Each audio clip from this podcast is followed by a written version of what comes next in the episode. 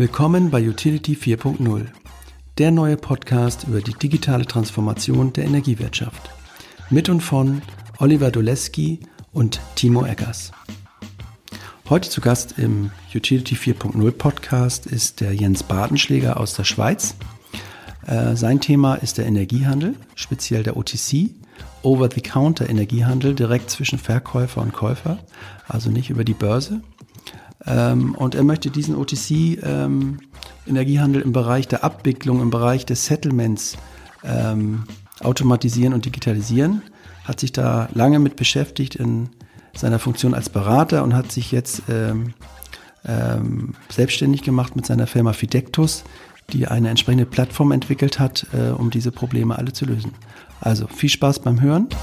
Ja, und bis bald. Heute sitzen wir sehr sympathisch gegenüber. Du bist in Zürich, glaube ich, in der Schweiz, ähm, der Jens Bartenschläger.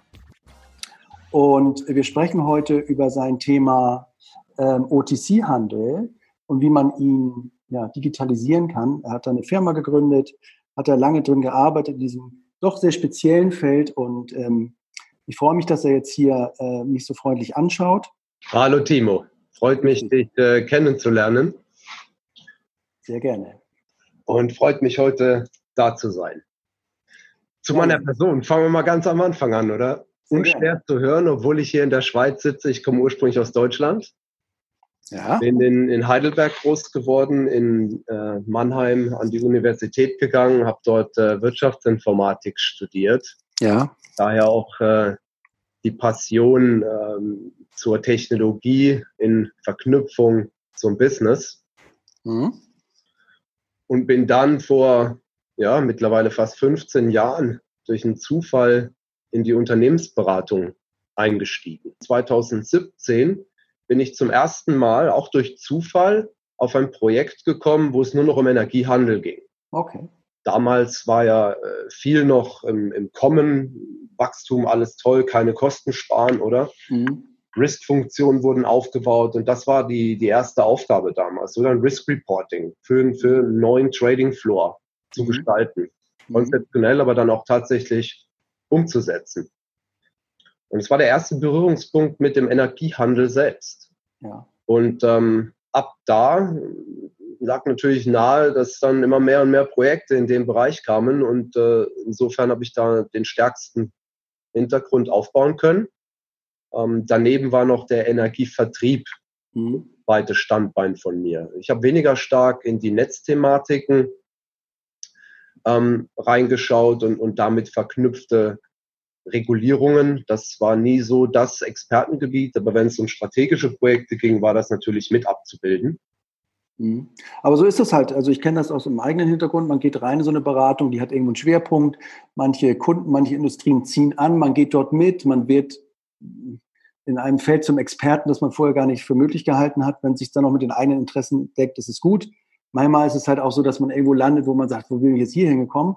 Aber in deinem Falle war es offenbar äh, hat es gut gematcht und ähm, dann bist du also im Energiehandel gewesen. Ja, und hast du da jetzt irgendwie schon auch in den Projekten dann irgendwo schon Ansatzpunkte gefunden für diesen OTC-Handel, den du heute verbessern willst, wo du gesagt hast beim Draufschauen, sag mal, was macht ihr denn hier eigentlich? Oder, oder wie laufen denn die Schritte hier? Oder war das damals noch nicht?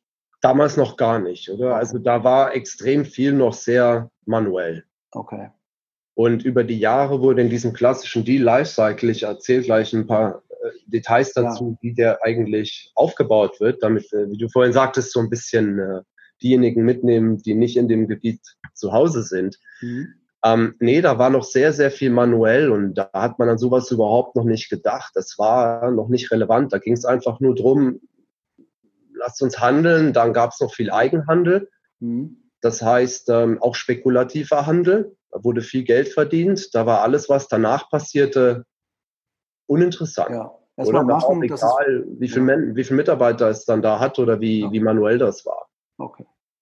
Ja gut, dann lass uns doch mal einsteigen in dieses Thema Energiehandel und OTC-Handel. Kannst du mir mal so zwei, drei Minuten sagen, äh, ja, weiß nicht, wie du es deiner eigenen Mutter erklärst vielleicht oder, oder ich, äh, was ist, wie funktioniert Energiehandel ähm, und, und auch speziell in der OTC-Handel? Sicherlich, viele hören jetzt hier zu, die auch einen Energie-Background haben, sind jetzt nicht total unbeleckt, aber Wie kannst du mal kurz so darstellen, Energiehandel in Deutschland, äh, wie der sich so vielleicht entwickelt hat oder auch wie er einfach heute sich darstellt? Vielleicht, worum es heute geht, ist, ist weniger Spekulation. Die Spekulation ist mit der Finanzkrise mehr oder weniger verschwunden, oder? Es geht im ja. Grunde genommen nur noch um die Vermarktung, das heißt äh, Kauf und Verkauf von Energie und um die Absicherung.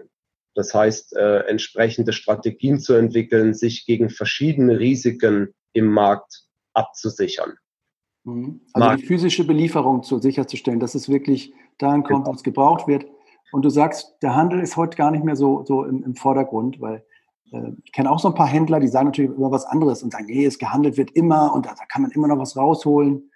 Aber so von der Gewichtigkeit. Ah, das stimmt schon. Also wenn es darum geht, dann tatsächlich auch die Deals zu machen, ähm, je liquider die Märkte sind, desto mehr passiert da auch, desto mehr automatischer Handel passiert da heute auch, oder? Ähm, das ist aber typischerweise an der Börse, wo du viele Teilnehmer hast und wenige stark standardisierte Produkte, mhm. für die sich viele interessieren. Typischerweise kurzfristig. Der mhm. Spothandel, zum Beispiel heute oder morgen. Gerade auch getrieben durch die Regenerativen, oder? Ja, und da kann man auch noch ein bisschen handeln, sagst du. Da kann man auch noch ein bisschen. Ja, ja. Also wenn du da äh, gut prognostizieren kannst, zum Beispiel, wann weht, wo der Wind, wie stark oder wie stark scheint die Sonne, ähm, dann kannst du da durchaus noch einen Vorteil erwirtschaften. Okay. Und oder auch in Kombination mit finanziellen Produkten dich entsprechend absichern. Mhm. Also das ist dann schon interessant für den einzelnen Trader, seine persönliche ähm, PL, wie wir, genau. wie wir da immer sagen, ähm, Profit and Loss, ne? am Ende des Tages ja, genau. gewonnen oder verloren. Genau, da liegt einfach die Incentivierung, richtig. Mhm. Worüber wir heute sprechen, ist aber nicht der Börsenhandel, sondern worüber wir sprechen, ist der außerbörsliche Handel. Und daher kommt auch dieses Kürzel OTC, das ist nichts anderes als Over the Counter. Kommt daher, wir stehen uns gegenüber, oder? Ja. Ich verkaufe dir was oder wir schütteln uns die Hand und der Deal ist gemacht, weil wir uns kennen, oder? Und wir sind auch absolut flexibel in der Gestaltung dieses Deals. Also ja. Die komplexesten Schweinereien, will ich, will ja. ich sagen, oder? Ja. Da abwickeln kann. Also all das, was es eben nicht in der Masse gibt und, und all das, was ich vielleicht brauche, um mich in meiner spezifischen Situation abzusichern oder meine Produkte zu vermarkten. Wenn wir das in, in Zahlen ausdrücken wollen, wenn wir mal speziell ja. auf, auf Deutschland gucken, da sagen wir ungefähr 70, 75 Prozent des gesamten Handels, des gesamten Volumens finden im außerbörslichen Handel statt. Mhm. Das ist echt davon, eine Menge. Ja. ja, davon sind, und da kommen wir dann später noch drauf, davon sind ungefähr 55 Prozent außerbörslich bilateral. Also wirklich, wir kennen uns, wir telefonieren, wir schreiben uns eine E-Mail oder wir benutzen einen außerbörslichen Broker für ja. einigermaßen standardisierte Produkte, wie, wie NMAC zum Beispiel. Mhm. Und der Deal wird vermittelt, aber es ist wirklich bilateraler geschlossener Deal. Und, die, ähm, und der Rest davon, also die andere Hälfte? Die, die, äh, die anderen 20 Prozent ungefähr im außerbörslichen Handel, ja. die werden gecleared. Das heißt, da gibt es eine zentrale Gegenpartei, die das Risiko übernimmt. Mhm in der in der finanziellen Abwicklung. Okay, da gibt es noch so ein Intermediär. Also äh, ja. ganz viele auch machen einfach wie, wie du und ich. Äh, und dann gibt es noch ein paar, die haben noch einen Dritten am Starter, der eine gewisse äh, ja, genau. eine Rolle übernimmt. Und, und nehmen wir mal, ja. genau. Und nehmen wir mal an, wir machen das wie du nicht. Wir ja. ich verkaufe dir ein bisschen Strom, ne? ja. haben uns über den Preis geeinigt. Dann tipperst du diese Konditionen dieses spezifischen Deals in dein Handelssystem ein. Ja. Und ich tue das auch. Im nächsten Schritt müssen wir sicherstellen, dass wir das gleiche Verständnis haben. Mhm. Da sprechen wir von Confirmation. Mhm. Gegenseitig bestätigen, ja. Früher hast du was aufs Papier gekritzelt als Händler, ich habe was aufs Papier gekritzelt, dann kam jemand aus dem Backoffice, hat versucht, es zu entziffern ja. System übernommen, mit der Gegenpartei telefonisch oder per E-Mail abgestimmt und so wurde confirmed. Heute ist das automatisch. Sind das auch diese Zettel, die man immer kennt, wenn man ähm, äh, so Filme sieht über die Wall Street, wo sie dann so hektisch über den äh, äh, über den äh, über das Parkett wedeln und immer so Zettel in der Hand hatten. Haben die dann da auch aufgeschrieben und sind damit ins Backoffice gegangen? Das waren die Terms häufig. Ich weiß ja. nicht, ob die dann das Backoffice, ein klassisches Backoffice da hatten, aber ja, dann da ja. war was da auf Papier. Okay. Genau. Genau. Ja. So, wenn das jetzt passiert ist, wenn wir beide die Sicherheit haben, wir haben, wir haben diesen Deal, den wir abgemacht haben, richtig verstanden und auch unseren Systemen, dann machst du, was du so kernkompetenzmäßig machen musst und ich auch. Das heißt, wir machen unsere täglichen End-of-Day-Runs im System, wir machen unsere gesamten Risikoberechnungen ja. etc. etc. Also die ganze so, Verwaltung, der Deal ist gemacht, der, ja, also die, das, das Kitzlige ist raus und dann ist eigentlich nur noch Verwaltung, Abwicklung, ab, oder? Da würden die jetzt vielleicht ein paar an den Hals springen, ist nicht ganz so, oder? Wir haben auch in, in, der, in der Risikofunktion, es geht natürlich darum, wenn du, wenn du eine Sicht über alle Deals hast, mhm dann schaust du dir dein Risiko auch an, deine Exposure. Mhm. Und du schaust dir auch an, wie sich Preiskurven entwickeln. Also sehr viel Kompetenz liegt darin, auch zu prognostizieren, wo bewegen sich die Preise hin in mhm. Zukunft. Mhm. Das hat einen Einfluss. All das passiert da. Also die, die Strategien, die Quants, wie wir sie nennen, die dann häufig da sitzen und sich damit beschäftigen, das macht schon einen Unterschied. Oder? Okay. Das ist schon eine Kernkompetenz. Ähm, im nächsten Schritt, an, das ist alles erledigt. Irgendwann kommt es zu dem Punkt, wo wir einen physischen Deal abgeschlossen haben, wo ich dir die verkaufte Elektrizität auch irgendwie liefern muss. Mhm. Das ist für andere Commodities wie Öl oder Gas, oder das muss ich dir auch liefern. Da ist dann bei, bei Öl oder Kohle ist noch ein bisschen Logistik mit im Hintergrund. Da muss ich das auch noch berücksichtigen. Mhm. Und dann liefere ich dir das. Und ab dem Punkt, wo ich es dir liefere, besteht das Risiko oder dann will ich ja meine Bezahlung, mein Geld von dir haben. Ja. Und solange ich das noch nicht bekommen habe, da sprechen wir von Exposure, habe ich ein Risiko, dass wenn du jetzt in der Zwischenzeit pleite gehst, ich mein Geld gar nicht mehr bekomme. Und so wie das heute funktioniert, und da tauchen wir jetzt genau in den Teil ein, den wir eigentlich machen, den wir unter Settlements verstehen. Ja. Heute schicke ich dir meine Rechnung in, das höchste der Gefühle ist ein PDF, Oft ja. haben wir auch noch Papier oder Faxe. Und du versuchst das dann in deiner Systemwelt äh, zu elektronisieren, zu erkennen. Und dann schaust du, was hast du ursprünglich für einen Deal gemacht. Da sprechen wir von einem Shadow, von einer Shadow Invoice, von einer ja. Schattenrechnung oder einer Bestellung. Ja. Und das legst du gegeneinander, um, um zu überprüfen, ob die Rechnung, die du bekommst, das ist, was du erwartest. Bekomme ich die Rechnung dann eigentlich kurz nachdem wir den Deal gemacht haben, wir beide? Wenn wir jetzt heute den Deal machen, habe ich von dir morgen die Rechnung? Oder erst, wenn, wenn diese Lieferung losgeht eigentlich? Genau, erst wenn die Lieferung losgeht. Also wir können ja jetzt ein Geschäft Also wenn die Lieferung abgeschlossen ist, zumindest ein Teil der Lieferung. Es kann nämlich ein Deal sein, der sich über mehrere Lieferperioden hinstreckt. Okay, aber wenn wir jetzt nochmal annehmen, wir haben jetzt hier 2019, kurz vor Jahresschluss, und wir machen jetzt so einen Deal, dass du mir Strom lieferst für das komplette nächste Jahr 2020. Dann machen wir diesen Deal, wie gesagt. Ja. Und die Rechnung würde ich jetzt, wenn das eine ganz Standardlieferung ist, wann bekommen? Am Anfang 2020 oder Ende oder? Das wäre sogar zwölfmal. Da hätten wir ein Cal okay. 20 Produkt, was ich nehme an, zwölfmal liefere, zwölf genau. Monate. Ja. Und nach, nach heutigem Standard, der außerbörslich vereinbart ist unter den EFED-Mitgliedern, mhm. würdest du nach dem Liefermonat Januar im Februar die erste Abrechnung machen. Mhm. Die Zeiten dort heute sehen so aus, dass man sich, man muss ja irgendwo äh, in, den, in ein gleiches Verständnis in den Markt bringen, dass es alle so machen, sonst wäre es ein Chaos ausgeartet. Ja. Also haben sich schlaue Menschen Gedanken dazu gemacht und sind dazu übergegangen zu sagen, okay, wir warten ab, bis der Liefermonat vorbei ist, egal mhm. was für ein Produkt, selbst wenn es am Monatsersten schon geliefert wurde, wir warten mhm. auf den Folgemonat. Ja. Bis spätestens dem fünften Werktag des Folgemonats muss ich dir meine Rechnung schicken. Ja. Und bis zum spätesten des 20. muss von dir alles bezahlt sein. Und das ist genau der Punkt, glaube ich, wo ihr ansetzt. Ne? Diese Spannen ja. findet ihr ein bisschen lang oder ein bisschen. Äh genau, das ist getrieben durch den Bedarf in, in, in der Branche, oder? Gerade diejenigen, die viel Energie verkaufen auch, ja. muss man sagen, die haben natürlich Interesse, ein stärkeres Interesse noch, diese lange Periode zu verkürzen. Weil das hat den Effekt, dass du dein, deine, deine, deine Risiko-Exposure auch entsprechend zeitlich verkürzt. Genau. Das heißt, ja. du musst auch weniger Risikokapital zurücklegen, um das möglich ein, ein Ausfall zu kompensieren.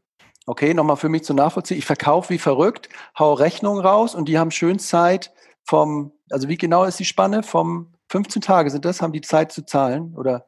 Also bis zum Monat 20. Ja. des Folgemonats. Okay. Also sind, im, im, sind 20 Tage und wenn ja. du den Liefermonat noch dazu nimmst, ja. weil unsere Kunden sagen auch, hey, warum soll ich eigentlich mit, äh, mit der ja. Rechnungsstellung warten bis auf den Folgemonat? Ich, ich liefere ja ab Tag 1. Ne? Wenn das elektronisch funktioniert, dann kann ich eigentlich direkt nach der Lieferung auch abrechnen. Okay, und jetzt. Also wir kommen im Schnitt 15 Tage des heutigen Liefermonats dazu, dann sind wir schon bei 35. Die Käufer haben natürlich kein Interesse. Die sagen, sie finden es super so, oder? Wenn ich jetzt ähm, aber oft ist ja der Verkäufer auch ein Käufer. Also das ist ja, das jeder hat immer dies. Pauschal eben, eben. Die meisten sind Käufer und Verkäufer, oder? Weil sie auch ja. Energie produzieren. Und genau. in, insofern besteht da doch ein großes Interesse von den meisten im Markt. Mhm. Und du hast die kuriose Situation aufgrund der aktuellen Zinssituation sind viele gar nicht äh, traurig ja. drüber, äh, schneller zu bezahlen. Es ist kurios, aber das, äh, das ist tatsächlich so. Okay, verstehe. Und, und warum ist es jetzt zu dieser Spanne gekommen? Ich weiß, es gibt da ja auch so eine Organisation, so die heißt, glaube ich, IFED, die so diesen OTC-Handel so ein bisschen versucht zu, zu standardisieren. So ein paar Verträge haben die aufgesetzt, wo das jetzt so drin steht, dass jetzt äh, die Zeitspanne so da sein, also dass die so lang ist. Aber was gab es da ursprünglich für Gründe? Äh, brauchte man wirklich mal diese Zeit? Ja, also es war einfach über die Zeit, die damals der Energiehandel, gerade der außerbörsliche, stark und schnell gewachsen ist. Dir vorstellen, was du für ein Chaos hattest oder gehabt hättest, wenn du mit jeder deiner ähm, Gegenpartei einen anderen Abrechnungszyklus hättest. Ja. Da würdest du gar nicht mehr hinterherkommen oder das wäre Chaos. Und das hat man optimiert. Also ein sehr, sehr schlauer, schlauer Zug. Und die, die European Federation of Energy Traders, so heißt äh, das Konstrukt ja, EFED, EFED. Mhm. Ähm, ist, ist, ist genau dafür da, für, in, für die Interessen der europäischen Energiehändler einzustehen. Sie besteht im Grunde genommen aus ihren Mitgliedern. Mhm. Und ähm, macht viel Arbeit auf der regulatorischen Seite auch, in, Interessenvertretung gegenüber der Politik etc. Die Standardisierung ist eines von vielen Themen. Mhm.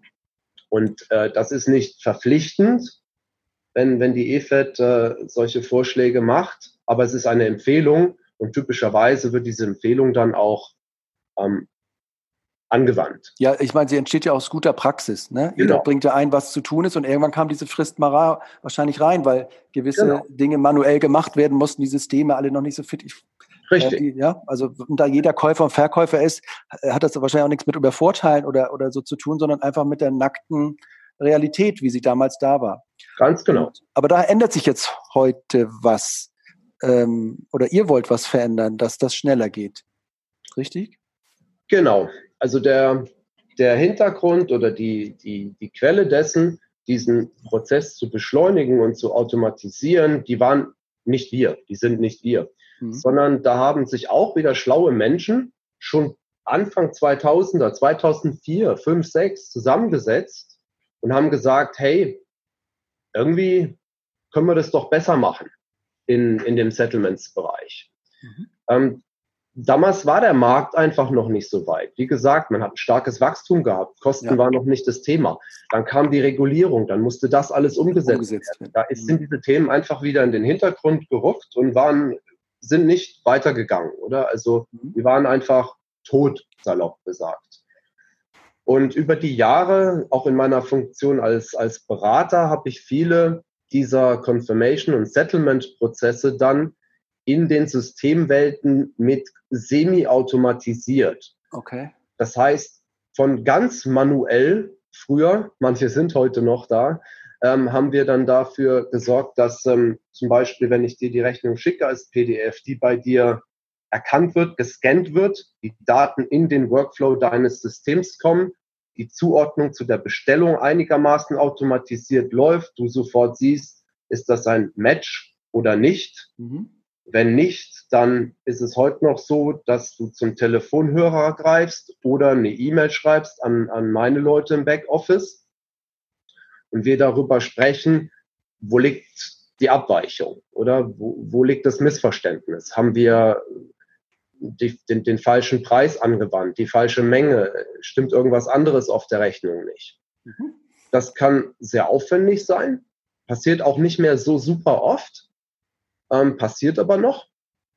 Und wenn wir das getan haben, das machen wir natürlich viel hin und her, weil du mir auch Rechnungen schickst, dann wird das heute auch noch gegeneinander aufgerechnet mit einem sogenannten Netting Agreement. Mhm. Hat den Hintergrund auch wieder einen Einfluss auf das Risiko, auf das Ausfallrisiko. Weil wenn einer von uns ausfällt, dann ist mein, mein Risiko ist geringer für diesen Fall, dass das passiert, wenn ich all meine Geschäfte mit dir verrechnen kann. Ja, klar. Und deswegen macht man das. Mhm. Auch vergleichsweise äh, manuell. Die größeren machen das alles recht automatisch. Die kleineren glauben das dann entweder oder tun sich ein bisschen schwerer, das äh, zu machen. Und da haben wir angesetzt, 2000, im Winter 2015, oder? Nachdem viele Projekte, Optimierungsprojekte stattfanden, habe ich im Winter 2015, das weiß ich noch, im, im, im November, ähm, nachdem ich bei einem Trading Floor beim Kunden abends rauskam, habe ich noch einen alten Kunden getroffen, mit dem ich viele dieser Projekte auch gemacht habe. Schönes Abendessen beim Italiener, wir haben was Schönes gegessen, ein bisschen Wein getrunken und haben dann wirklich mal auf dem Bierdeckel uns überlegt, was ist eigentlich noch spannend, was können wir noch machen im Deal-Lifecycle? Weil all das, mhm. worüber wir vorhin gesprochen haben, ist heute automatisiert oder automatisierbar. Oder auch wenn es noch nicht alle voll automatisiert haben, es ist tatsächlich machbar außer diesem Settlement-Teil. Mhm. Das hast du halt, da hast du die, diese Situation, das ist Unternehmensgrenzen überschreitend. Das mhm. macht das so schwer. Das kann ich nicht für mich automatisieren oder digitalisieren. Oder nur teilautomatisieren, ja. ja. Mhm. Dann haben wir gesagt, hey, das ist eine Lücke, macht total Sinn, die Lücke anzugehen. Er hat bestätigt, das ist für Sie eine große Herausforderung. Sie sehen dann großen Nutzen aus den vorhin genannten Gründen auch, oder? Ja, ich hatte dich ja auch gefragt, irgendwie im, im, Vorwege, warum seid ihr in so einer Fitzelecke sozusagen angefangen, so in meiner Wahrnehmung, da jetzt auch ein eigenes Business irgendwann aufzubauen, aber ähm, der Pain war halt schon da. Ich meine, da steckt da Geld drin auch vor allen Dingen. Ne? Ja, klar. Also das ist ein großer Treiber. Ähm, und, und alle müssen da durch, durch diesen, ja. durch diesen Prozess. Und ähm, und ihr macht es ja nicht nur, also ihr habt das auch, kannst ja später nochmal sagen, aber ihr wollt jetzt, äh, heute konzentriert ihr euch nicht nur auf Deutschland, sondern auch Europa. Also ihr versucht natürlich irgendwo alle damit reinzubekommen. Genau. Okay, aber bevor wir dahin kommen, wie habt ihr das dann umgesetzt? War das dann einfach erkannt, so Bierdeckel, jo, dann setze ich mich nochmal ran, suche mir einen Entwickler? Ähm, oder seid ihr erstmal so, oder wie seid ihr vorgegangen, als ihr das sozusagen für euch ausbaut? Ich vorstellen, das war natürlich keine Sache von heute auf morgen. Also der Grundstein wurde wirklich an diesem Abend 2015 gelegt. Ja. Und was wir dann gemacht haben, oder wir haben dran zusammengearbeitet, ich, äh, wie gesagt, äh, Markus aus Sicht der Industrie, ich aus Sicht der Beratung. Mhm. Er hat das intern validiert. Ich habe das extern validiert. Das heißt, ich habe die Annahmen, die wir hatten, mit vielen Kunden in Europa angeschaut. Große ähm, Handelsunternehmen, Energiehändler bis hin zu kleinen. In verschiedenen Jurisdiktionen, heißt in verschiedenen Ländern. Und das Ergebnis war so positiv in dem Sinne, als dass alle gesagt haben, ja, da haben wir einen echten Schmerzpunkt. Da habt ihr sozusagen für uns Informationsdeutsch ist da der Product Solution Fit, den hast du da gefunden, ja? Also, genau. Oder den Pain Solution Fit, ja. Okay. Genau. Mhm. Was wir dann gemacht haben ist, ähm, wir haben das Thema damals bei Ihnen intern äh, mit den Innovationskollegen besprochen, die das, das gerne selber gemacht hätten, weil wir damals noch dachten, wir machen das alles auf einer Blockchain. Ja. Das ist auch unglaublich innovativ, also der Hype, oder? Ja, ja. Hat über Blockchain gesprochen und wir haben uns konzeptionell einfach überlegt, wie kann das aussehen? Das fand ich so toll, wollten es selber machen, haben wir gesagt, wenn, wenn ihr das als ein Energiehändler macht, dann macht sicherlich keiner eurer Gegenparteien mit, oder? Wenn ihr die Kontrolle über so eine Plattform habt. Gut, bei der Blockchain ist es ja auch immer eigentlich die Idee, dass da keiner die Kontrolle hat. Aber es gibt da ja auch Abarten und oder oder Unterformen, die dann aber auch gern wieder genommen werden, wo eben doch so ein Richtig. jemand dabei Richtig. ist. Der, mhm. und schwingt ja auch immer mit, wer macht dann was oder projekttechnisch. Und ähm, dann haben sie gesagt, okay, komm, macht ihr damit, was ihr meint, damit machen zu müssen. Und dann haben Markus und ich das erste Mal zu diesem Thema auf der ETOT in London, das ist so die Branchenkonferenz in, im Energiehandel in Europa für die Themen Backoffice und IT. Ja. Im, äh, ich glaube, das war Oktober oder November 2016 drüber gesprochen. Da haben wir einen, einen, einen Speaker-Slot gehabt gemeinsam. Mhm. Und ähm, die Resonanz war großartig, oder? Es war glaube ich, so eine der einen wenigsten oder wenn nicht sogar die einzige, äh, das einzige Mal. Ich war, ich bin viel auf Konferenzen unterwegs, wo, wo die Zuhörer angefangen haben, Bilder zu machen von uns und unseren Folien da, weil Blockchain etc. noch alles mit, äh, mit äh, dabei war. Ja. Ähm, wie auch immer, wir haben damals dann ein Stück weit die Industrie aufgeklärt, welche Schmerzpunkte wir sehen und dass wir der Meinung sind, man muss diese angehen. Und wir haben damals die erste große Hürde adressiert, die ein gemeinsamer Datenaustausch war. Sprich, den gab es nicht. Oder? Die gemeinsame Sprache, wie wir jetzt zusammen Deutsch sprechen, gab es nicht, oder? Mhm. Also konnten sich die Systeme auch überhaupt nicht gegenseitig verstehen. Und ähm, wie gesagt, Resonanz war großartig. Unsere Leidenschaft und unser Wille dort weiterzumachen sind richtig stark nochmal angefeuert worden. Und äh, Markus hat das Thema dann aus Sicht der Industrie weitergetrieben. Das heißt, er hat dann zum späteren Zeitpunkt sogar den Vorsitz einer spezialisierten Gruppe innerhalb der EFED übernommen, die dieses Thema aufgegriffen hat und dann über 2017, 2018 bis zur Erstveröffentlichung im April 2019 diesen Datenaustauschstandard tatsächlich entwickelt. Mhm. Der wird jetzt iterativ fortentwickelt. Wir sind jetzt bei Version 2, die nächsten Versionen werden dann kommen. Das ist die gemeinsame Sprache, auf die sich jetzt die Industrie geeinigt hat oder worauf, wofür die EFED steht und dann auch ihren Mitgliedern empfiehlt. Und das war aber, war das das Einzige, woran es fehlte, dass das 20 Tage dauern sollte, durfte, dass die Sprache nee, nee. nicht da war? Oder mussten die auch irgendwas machen, das noch dreimal kopieren, fünfmal ablegen, abmalen? Also so. Ja, klar, also Prozess äh, extrem manuell äh, mit operativen Risiken dahinter. Oder wenn Menschen Dinge tun, äh, man, man unterstellt natürlich keinem, dass er Fehler macht, aber Fehler passieren, bei. Gerade auch bei Medienbrüchen. Ja.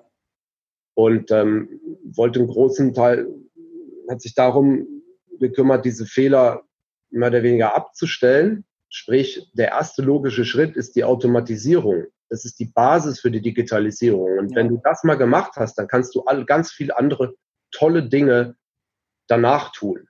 Aber ohne diesen ersten Schritt geht's halt nicht. Okay. Und da hat sich dann der Markus, von dem du sprichst, ist das dein Beratungskollege gewesen oder, oder dein Kundenkollege quasi? Ein Kundenkollege. Der genau. hat sich gekümmert, da in der IFED das sozusagen voranzutreiben, dass diese Sprache entsteht, dieses Format, genau. das ihr ja dann braucht, um das technologisch ähm, umzusetzen. Genau. Warum hast du dich gekümmert? Ich parallel dazu mhm. in der Beratung immer noch unterwegs, in der Zwischenzeit dann auch mal gewechselt. Ich war dann ähm, der, der Leiter von Energy Utilities Beratung von PwC Schweiz. Mhm. Und ähm, nach wie vor mit Kunden unsere weiter verfeinerten Annahmen gespiegelt und mhm. weitere Annahmen beziehungsweise Erfordernisse über diesen Prozess hinweg aufgenommen. Und wann gab es so den ersten, das erste Ding, wo der erste Prototyp, ja. der das mal so äh, umgesetzt hat, wo ihr da was spannend. hattet? Also auch in der, in der Funktion als Berater hatte ich das Vergnügen. Wir haben damals auch, äh, wie viele Unternehmen, eine Digitalisierungsinitiative gestartet oder die DIV und ein Teil davon war ein Innovationsprozess. Und ich bin gefragt worden, ob ich diese, diese Idee nicht in diesen Innovationsprozess einbringen möchte, weil mein damaliger Arbeitgeber durchaus Interesse hatte, dieses Geschäftsmodell selber zu betreiben. Mhm. PwC in dem Fall, oder? Und ähm, ich habe gesagt, okay, klar, natürlich machen wir das, weil wie das so ist in den Prozessen, du hast die Gateways, wenn du die Erfordernisse erfüllst, bekommst du weiteres Budget, um weitermachen zu können. Und das passierte in 2018. Und ähm, was wir da gemacht haben, ist dann auch äh, Vertreter wirklich die, die, die größten Energiehändler aus verschiedenen Ländern an einen Tisch zu bekommen, zweieinhalb Tage sogar. Das heißt, mhm. weder Kosten noch Zeit gescheut, um da teilzunehmen hier in Zürich im, im Experience Center und haben einen Tag lang darauf verbracht, nochmal genau gemeinsam zu analysieren, wo liegen eure Schmerzpunkte. Haben dort eine gemeinsame Sicht entwickelt. Ähm, der zweite Teil war dann, eine gemeinsame Vision zu entwickeln. Das kam alles von der Industrie, oder? Ich habe das moderiert, nicht ja. aktiv gestaltet.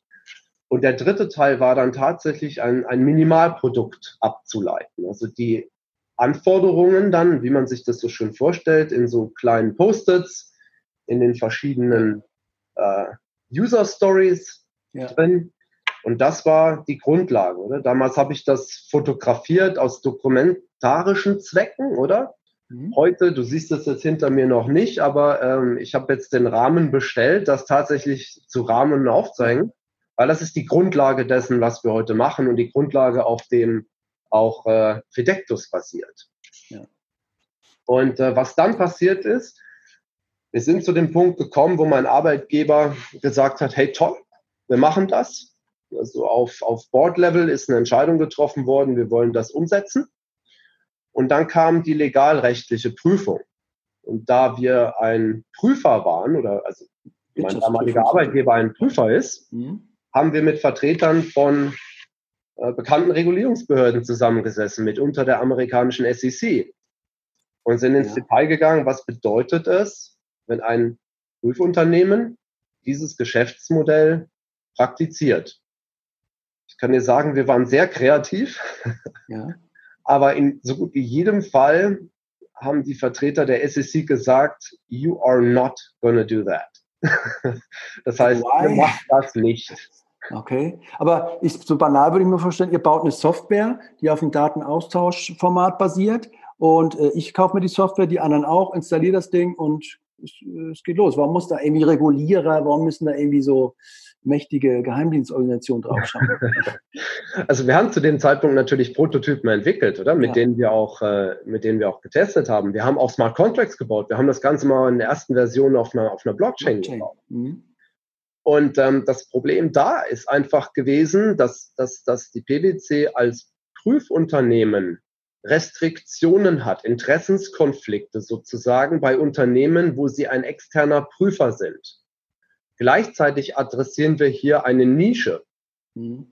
Das heißt, du hast, du hast vielleicht ein paar hundert davon und, und 150 größere. Und wenn davon ein paar externe, extern geprüft sind von dir, ja. Dann darfst du ihnen dieses Produkt nicht anbieten, weil es verwandt ist mit Finanzen. Das, das würde ja, ja der Prüfer prüfen. Und wenn du das machst und du prüfst es, dann hast du einen Interessenskonflikt. Das ist ja auch wieder, also die, deswegen mussten die doch auch sich trennen von ihren Beratungstöchtern oder sozusagen, oder? Also es gab da mal so dieses, wo das sehr zusammen war, die Prüfer und die Berater, da gab es ja, ja, so, ein, ja, so, eine genau. Art Unbundling, da du gesagt, das müsst ihr schon mal irgendwie ein bisschen trennen, weil da gibt es halt diesen ganz grundlegenden. Und hier war es dann genauso eigentlich wahrscheinlich. Genau. Und das hat dann, äh, also wie gesagt, der Entscheid, das zu tun, war wahrscheinlich der schönste in meinem Berufsleben. Äh, da, da haben wir gefeiert, oder? Ja. Zwei Wochen später war dann der Tiefpunkt, weil wir entscheiden mussten, dass wir das aus äh, Sicht PwC nicht fortführen können und dürfen. Mhm. Vorstellen kannst, es hat natürlich in mir gearbeitet. Und insofern über die darauf folgenden Wochen habe ich den Entscheid treffen müssen, wollen, können. Ja. Wie gehe ich da jetzt weiter? Und das sind ja Jahre zu dem Zeitpunkt schon reingeflossen. Und äh, was mich dann bewegt hat, war einfach der Grund, ich, ich kam schon aus dem Unternehmertum, während ich das Studium gemacht hatte. Das heißt, ich habe ein Unternehmen gegründet, damals äh, Webseiten gebaut, Hardware ja. verkauft, mir, mir mein täglich Brot verdient und habe das immer genossen. Über die Beratungszeit konnte ich das so stark nicht mehr ausleben, außer beim ersten Unternehmen, oder? weil mit gewachsen sind ich auch dementsprechend Rollen übernehmen durfte. Das heißt, immer schon eine Leidenschaft gewesen. Also war die, Ver, die, die, die es war einfach Verlockung. die Verlockung groß, das wieder zu tun und was mich am Ende dann dazu wirklich bewegt hat, war, ich, ich, ich bin völlig überzeugt davon, dass es das braucht. Und ich hätte, ich habe mir gesagt, wenn du das nicht machst, dann wirst du dir den Rest deines Lebens die Frage stellen, was wäre gewesen, wenn du es gemacht hättest? Ja, also Respekt für diese Entscheidung, zumal ich mir vorstellen kann, wenn man dann bei PwC in der Schweiz unterwegs ist und da auch irgendwie so ein, so ein, so ein, so ein Bereich mit, mit leitet, äh, ist es ja auch ordentlich was, worauf man verzichtet, ja. Also so monetär, da ist, hat man ja schon einiges aufgebaut und seinen Lebensstandard vielleicht ein bisschen angehoben. Und ähm, ja, kein, kein leichter Schritt. Also das ist so, aber absolut aus meiner jetzigen Sicht absolut äh, der richtige. Mhm mit, mit, äh, mit Leidenschaft und Emotionen dabei. Wir verstehen uns als absoluter Nischenplayer. Fidectus ist nochmal der Name. Genau. Eben haben wir eben gesagt, das Unternehmen, was du jetzt alleine, glaube ich, nicht ne, gegründet hast, ähm, heißt Fidectus. Wer hat das mit dir, wen hast du noch überzeugen können, da mitzumachen? ähm, wir sind ein Team von vier Gründern. Mhm. Ähm, der zweite Gründer, Mitgründer, der, der Chris, den kenne ich seit über ja, fast schon 25 Jahre. Er war damals in Deutschland. Äh, wir haben zufälligerweise im gleichen äh, Gebäude gelebt und er war Expat. Ja. Für, für ein großen, äh, großes Netzwerkunternehmen. Damals hat fürs Militär noch gearbeitet und da, kam, da lernten wir uns kennen, haben wir uns angefreundet und die Verbindung ist nie abgebrochen, sondern stärker geworden über die Zeit. Und er bringt da unglaubliche technologische Kompetenz mit ein aus den Bereichen, die er betreut hat, gesehen hat, ähm, von, von Netzthemen, Te Telekommunikation äh, bis hin zu Video äh, im modernen Sinne, oder? Mit den Netflixes und Co. dieser Welt, das ist ein ganz anderer technologischer Stand als den, den wir jetzt heute beackern. Mhm. Und gleichzeitig auch seine Kompetenz im Vertrieb.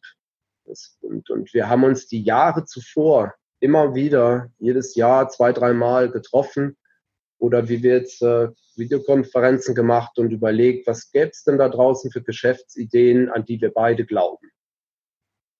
Und äh, es hat nie was gezündet bis zu diesem Zeitpunkt, oder? Da hat er gesagt, hey, toll, lass uns das machen. Ja. Und ab dem Zeitpunkt, wo ich dann halt eben noch als Berater unterwegs war, haben wir dann entschieden, okay, komm, wir machen das und haben in unserer Freizeit am Wochenende und an den Abenden oder in irgendwelchen unmöglichen Zeiten das weitergetrieben. Und haben dann die Firma auf Ende März äh, diesen Jahres gegründet. Ja. Und waren dann ab Anfang April quasi da. Okay. Und ähm, sehr freundlich auch mit, mit PwC, da wir die ganze IP übertragen konnten. Da PwC gesagt hat, sie können das sowieso nicht verwenden, haben wir die ganze Intellectual Property an Fidectus übertragen. Das ist ein wichtiger Punkt. Da haben uns Investoren natürlich auch gefragt, tolle Story, aber wem gehört das? Habt ihr denn eigentlich auch äh, die Rechte? Dafür, dafür ist gesorgt. Dafür ist PwC auch einer unserer frühen Partner in diversen Gebieten. Also wenn, wenn, wenn Kunden den Bedarf haben, zum Beispiel auf der Integrationsseite äh, Unterstützung zu benötigen. Das sehen wir jetzt uns weniger stark, das Projektgeschäft. Oder? Wir, wir fokussieren uns auf die Plattform dann kann PwC ein Partner sein. Ne? Mhm. So ist das entstanden. Und da kam Chris ins Spiel.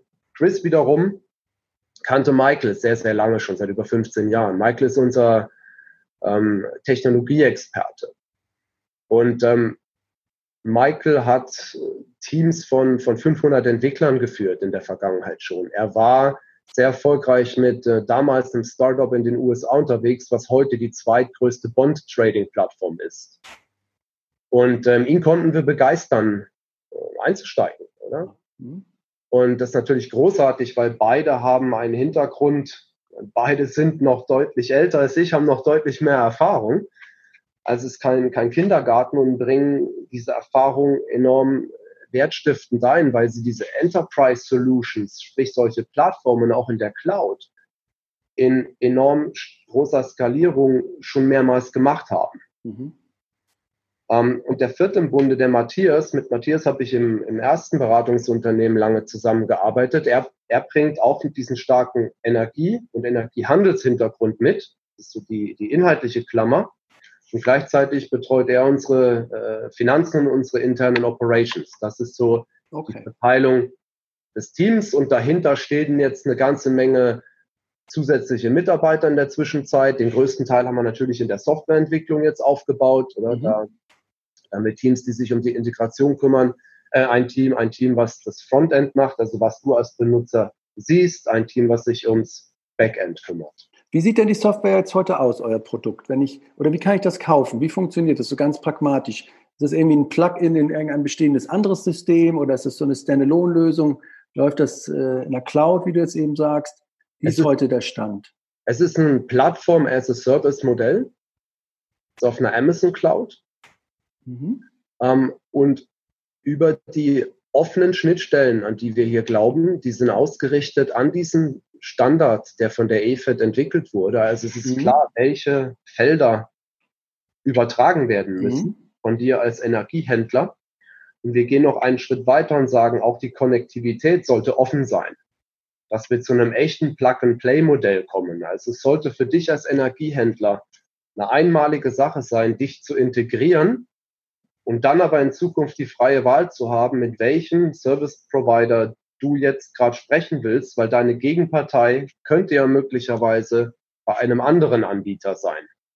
Was sind das für klassische Systeme, wo, wo ihr euch integriert? Also wo, wo ist, was, was gibt es da so für Namen oder Player? Also was habt ihr da so? Typischerweise sind das ähm, Energiehandelssysteme. Ähm, ja. Wir sprechen da von, von ETM-Systemen häufig oder CTM-Systemen, so die, die Endure Financials äh, zum Beispiel dieser Welt oder die Allegros oder okay. Murex haben wir auch schon wieder gesehen.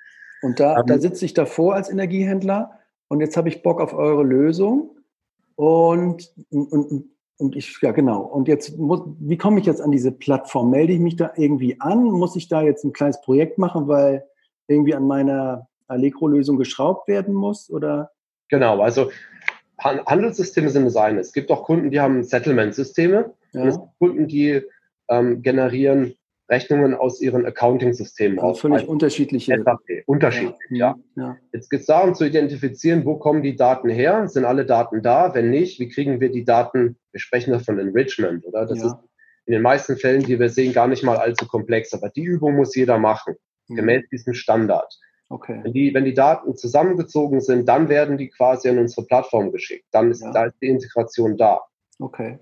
Alternativ, der Pilot, den wir jetzt machen mit einigen äh, großen Händlern, dort arbeiten wir mit File-Uploads. Das heißt, ja. wenn noch keine Integration da ist, kannst du dir vorstellen, du siehst hier eine, eine ganz normale Rechnung, PDF-Rechnung, da gibt es vielleicht ein, ein Excel zu. Ja. Und du das übersetzt in dieses Format, mhm. was gemäß Standard definiert wurde. Und dieses Format nutzen wir dann für den Upload oder unsere Kunden nutzen das für den Upload im Piloten. Mhm. Das kannst du dir so vorstellen. Du loggst dich da ein, du wirst einmal angelegt ja. als Kunde. Du kannst mehrere Benutzer haben, mhm. kannst mehrere legale Entitäten dort verwalten. Du hast äh, ein Rollenmodell, die, die klassischen Sachen, die es einfach braucht und dann überträgst du die Informationen. Ich, zum Beispiel, um das Beispiel von vorhin aufzugreifen, zwischen uns, dort lade ich dann meine Rechnungsdaten hoch.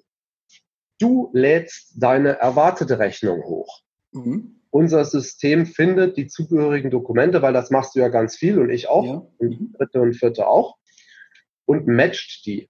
Das heißt, dort wird dann alles verglichen auf Kopfebene der Rechnung, auf Positionsebene. Wenn alles stimmt, springt das auf grün, alles ist gut vorbei. Wir beide müssen uns nicht drum kümmern. Es kommt eine Nachricht zurück und die Rechnung kann zum Beispiel bezahlt werden oder sie kann in einem Netting verwendet werden. Okay, und das ist jetzt immer noch, das ist dieser 20-Tage-Prozess, der sonst läuft. Ne? Ich lade es hoch, der lädt es hoch. Die können dieses Grüne machen, weil sie wissen, die Felder sind gleich definiert auf Basis des Standards. Ich kann einfach nur inhaltlich prüfen, äh, systemseitig, und dann das in Grün sagen und dann steht der Zahlung eigentlich auch nichts mehr im Wege. Genau, also ab Tag 1 wenn das passiert, bei uns passiert das äh, in naher äh, Echtzeit, mhm. kannst du bilateral dich darüber abstimmen, wie lang soll der Prozess denn sein. Also das mhm. ist dann wieder in außervertraglichen Netting Agreement oder in einem außervertraglichen EFET-Vertrag zwischen uns beiden legalrechtlich zu vereinbaren und unsere Plattform kann das dann durchführen. Also du kannst ja. beim heutigen ähm, Kalenderzeitplan bleiben, du kannst aber auch bilateral abstimmen, wir verkürzen das jetzt auf einen Tag oder auf direkt nach der Lieferung. Gar ja. kein Problem. Okay, und das, dieses, machen das heute schon? Äh, arbeiten schon Leute scharf mit diesem System? Nein, wir sind alle im, im, im Pilot. Okay. Ähm, Anfang nächsten Jahres gehen wir an den Markt damit. Mhm. Und die Funktionen werden natürlich Schritt für Schritt ausgebaut. Da haben wir eine Roadmap, wie es natürlich Features kurzfristig oder die committed sind, welche die unsere Kunden priorisieren, wann die kommen sollen, mhm. bis hin zu was der weitere Ausblick ist. Und jetzt gebe ich dir noch kurz einen weiteren Einblick, was die Plattform dann noch macht, im eigentlich äh, viel interessanteren Fall.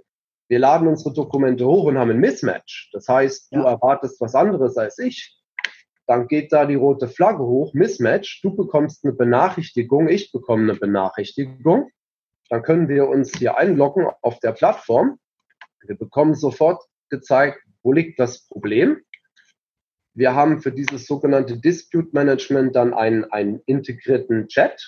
Da können mhm. wir dann in Echtzeit oder auch ja. Zeit äh, verzögert uns darüber einig werden, wie wir dieses Problem lösen. Also keine E-Mail-Ketten mehr, äh, keine Ausdrucke, keine Telefonate mehr nötig.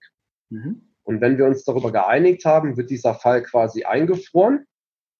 Und dieser Fall wird dann in seiner eingefrorenen Version auch auf, die, ähm, auf den Audit Trail geschrieben sozusagen. In unserem Fall ist das dann eine Blockchain, oder? noch mhm. garantiert ist, dass das nicht mehr verändert werden kann. Mhm. Und da liegt natürlich äh, ein großes Effizienzpotenzial. Und Ziel ist natürlich über kurz oder lang, das auch hinfällig zu machen, oder damit es überhaupt gar keine Mismatches mehr in Zukunft gibt. Wodurch entstehen die denn eigentlich heute noch dann?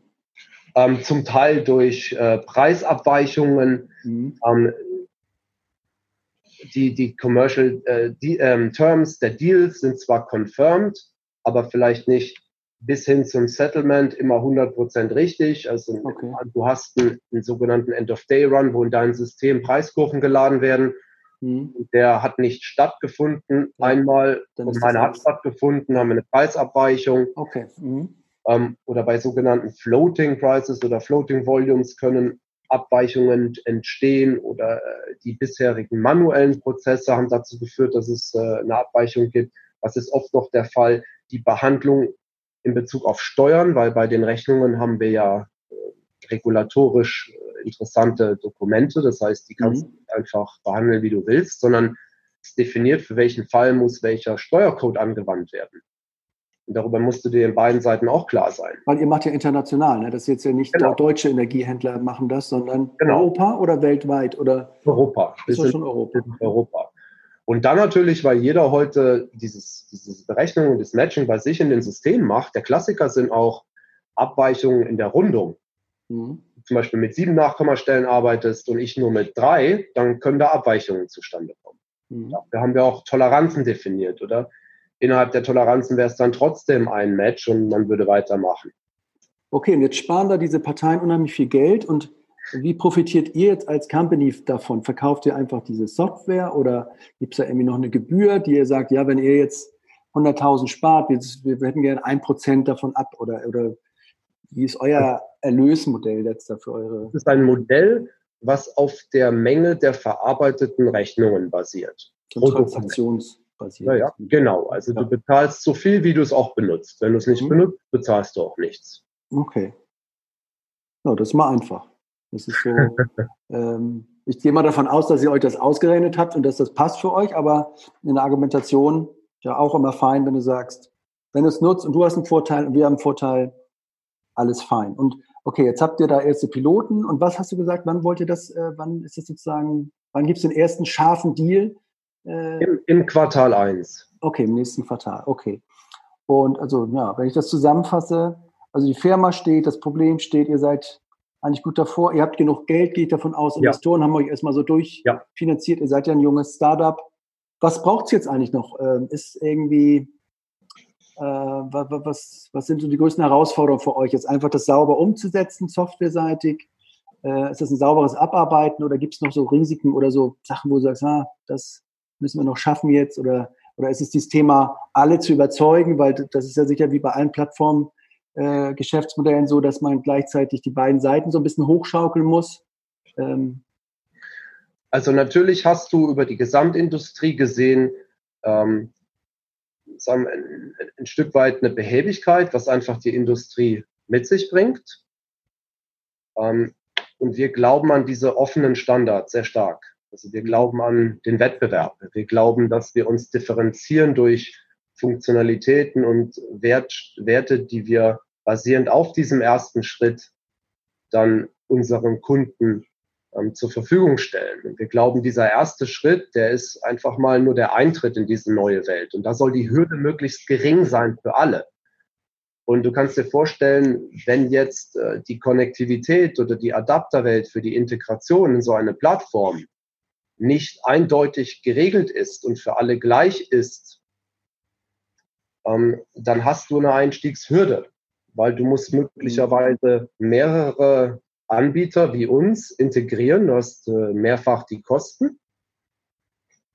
Oder du unter, du läufst Gefahr, das, was unsere Kunden beziehungsweise auch die EFED vermeiden will, ein Monopol zu bauen. Wenn du zum Beispiel einen Anbieter hast, der äh, dort ähm, die Konnektivität, klassisches Modell ist ein Login-Modell, das heißt, du entscheidest dich, weil es für dich jetzt vielleicht gerade bequem ist oder du denkst, es ist jetzt gerade sehr preiswert im Augenblick, aber du bist dann gefangen, oder? Und dann äh, musst du überlegen, was bedeutet das für mich die nächsten Jahre? Insofern ist das heiße Thema im Moment in der Industrie und auch was uns unsere Kunden sagen, Interoperabilität.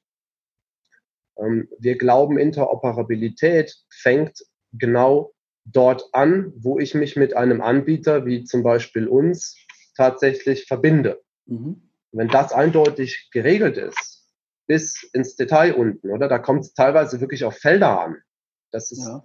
das, ja. was man einfach äh, wenn da was nicht klar definiert ist, kann das jeder Anbieter anders implementieren. Und dann habe ich schon wieder eine gewisse Abhängigkeit. Und ist das wenn auch das offen? Also kann ich da auch reingucken? Das hatte, hatte ich jetzt so ja. rausgekriegt. Ist es offen im Sinne einer Open Source Software, dass alle sehen können, wie so ein Connector ähm, aussieht? Genau, also unser Vorschlag basiert hier auf der Open API, ehemals äh, Swagger, beziehungsweise so mhm. heißt das noch. Es war mal ein Unternehmen, wie das so ist, oder? Die haben das äh, geschaffen, dann, dann ist das de, de facto quasi Standard geworden in vielen anderen Industrien. Das ist heute in der Linux Foundation. Große mhm. Unternehmen unterstützen das. Und das wenden wir an. Und dazu haben wir auch im, im Oktober haben, haben wir eine Pressemitteilung rausgegeben. Das haben wir der, der EFED gegeben, oder? Wir stecken mhm. Zeit und Aufwand da rein. Ja. Empfehlen das, geben das der EFED, damit sie die Kontrolle auch darüber hat, wie es sein soll und unterstützen das natürlich weiter. Und ähm, wir setzen sehr stark darauf, dass das dann seine Anwendung findet, weil damit hast du definiert nicht nur diese gemeinsame Sprache im Sinne von welche Felder müssen übertragen werden und welche Regeln werden auf die Felder angewandt, sondern das geht bis runter auf die Konnektivität. Also das ist wirklich mhm. so, die Spezifikation inkludiert die Schnittstellenbeschreibung, die API. Mhm. Und du drückst aufs Knöpfchen und dann wird dir der Code für deinen Adapter generiert. Und dann liegt mhm. deine Arbeit nur noch darin, in deiner spezifischen Systemwelt die Felder zu finden oder ja. anzureichern und an diesen Adapter zu übergeben. Aber dann ist es ganz egal, an welchen Anbieter du diese Informationen übergibst. Das heißt, du könntest einen Teil deiner Rechnungen an Anbieter A schicken, weil deine, Count, deine Gegenparteien bei dem sind. Ein Teil deiner ähm, Dokumente schickst du aber an Anbieter B, ja. weil ein Teil deiner äh, Gegenparteien dort sind oder du willst nur matchen. In einem anderen Fall willst du vielleicht eine höherwertigere Funktion, dafür wählst du einen dritten Anbieter. Mhm. Das verstehen wir unter Interoperabilität. Das sehen wir auch als Best Practice in anderen Industrien. Ja, ich verstehe es. Also, wenn du es so erzählst, ihr geht da in so einen Bereich rein, der hoch vernetzt ist, wo es so viele N-zu-M-Beziehungen gibt, und ähm, das ist halt immer der Pain für jemanden, der da sich für sowas entscheidet, dass er dann erstmal alleine da steht und nichts angebunden bekommt oder nur eines und das nicht. Und das ist jetzt so das, der Punkt, den ihr natürlich einfach lösen müsst, ne? Oder, oder wo ihr genau. sagt, ja, das ist, da würde ich gerne einen Haken dran machen. Okay. Also das, das, das generiert Wettbewerb. Diesen wollen wir auch, oder? Weil mhm. der Wettbewerb führt zu Innovation. Der Wettbewerb, der zu Innovation führt, führt zu echtem Mehrwert bei unseren Kunden. Unsere frühen Kunden, die jetzt auch im Pilot dabei sind, die teilen diese Meinung, die glauben daran, deswegen tun sie es, oder? Okay.